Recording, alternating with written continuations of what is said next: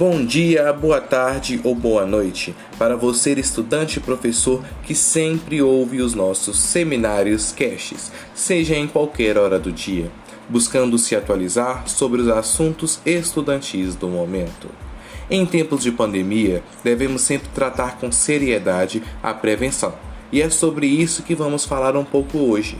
Para ser mais específico, falaremos da prevenção dos dentistas frente à Covid-19.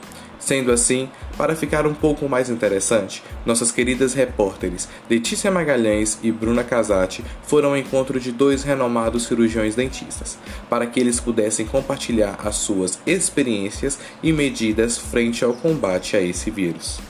Sem mais delongas, vamos ouvir agora a entrevista de nossa repórter Letícia com o doutor UFJF, o qual formou em 1994 pela Universidade Federal de Juiz de Fora e fez residência em cirurgia e traumatologia bucomaxilofacial. Atende em clínica particular própria na cidade de Alto Rio Doce.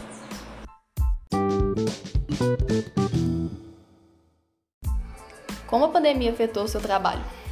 A pandemia mudou radicalmente a postura dos, dos dentistas, das clínicas em geral, porque o profissional de saúde da odontologia ele age diretamente com o contato com o paciente.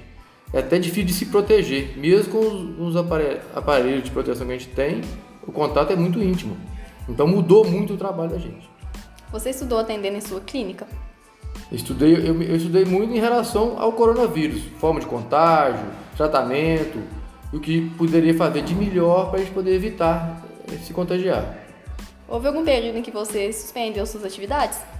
Sim, houve sim. No início, principalmente, quando é, a cidade, principalmente onde eu trabalho, entrou em onda vermelha, nós tivemos que parar. Eu parei aí por umas duas semanas.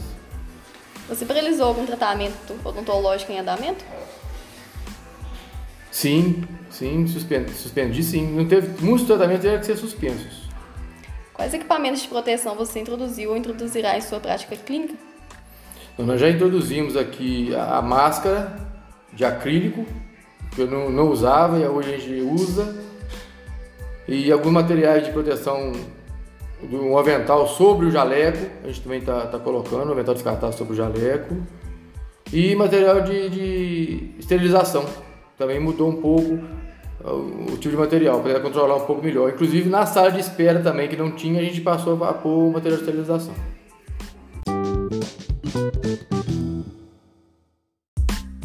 Agora iremos ouvir a nossa repórter Bruna Casati entrevistando o Dr. Unig, o qual formou na Universidade Nova Iguaçu e é pós-graduado em implantodontia. Exerce a profissão por meio do serviço público e atende a população de Espera Feliz, em Minas Gerais.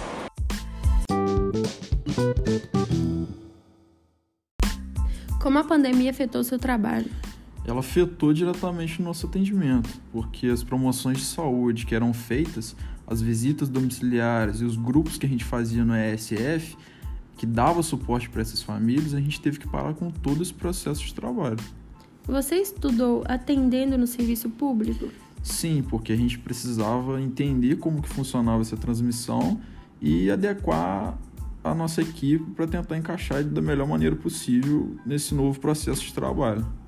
Houve um período em que você suspendeu suas atividades? Sim, é, até hoje os atendimentos do tratamento odontológico ao usuário no ESF ele está suspenso e ele só vai retornar ao normal quando chegar a vacina para a gente, cirurgiões dentistas. Você já retornou ao seu trabalho? Na verdade, a gente nunca foi afastado, né? O, a gente sim passou a exercer outras funções dentro da equipe para poder tentar ajudar nesse enfrentamento da Covid-19. E também a gente realiza outros tipos de atendimento, como o, o, o via o remoto, via WhatsApp e toda a área abrangente, fazendo as, tele, as teleorientações aos pacientes. No serviço público, como você fez para atender urgências e ou emergências?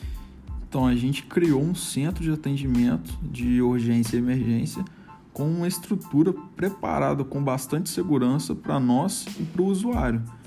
O horário para esse atendimento é bem calculado para não haver aglomeração, porque foi a maneira mais segura que a gente encontrou e até agora tem dado tudo certo.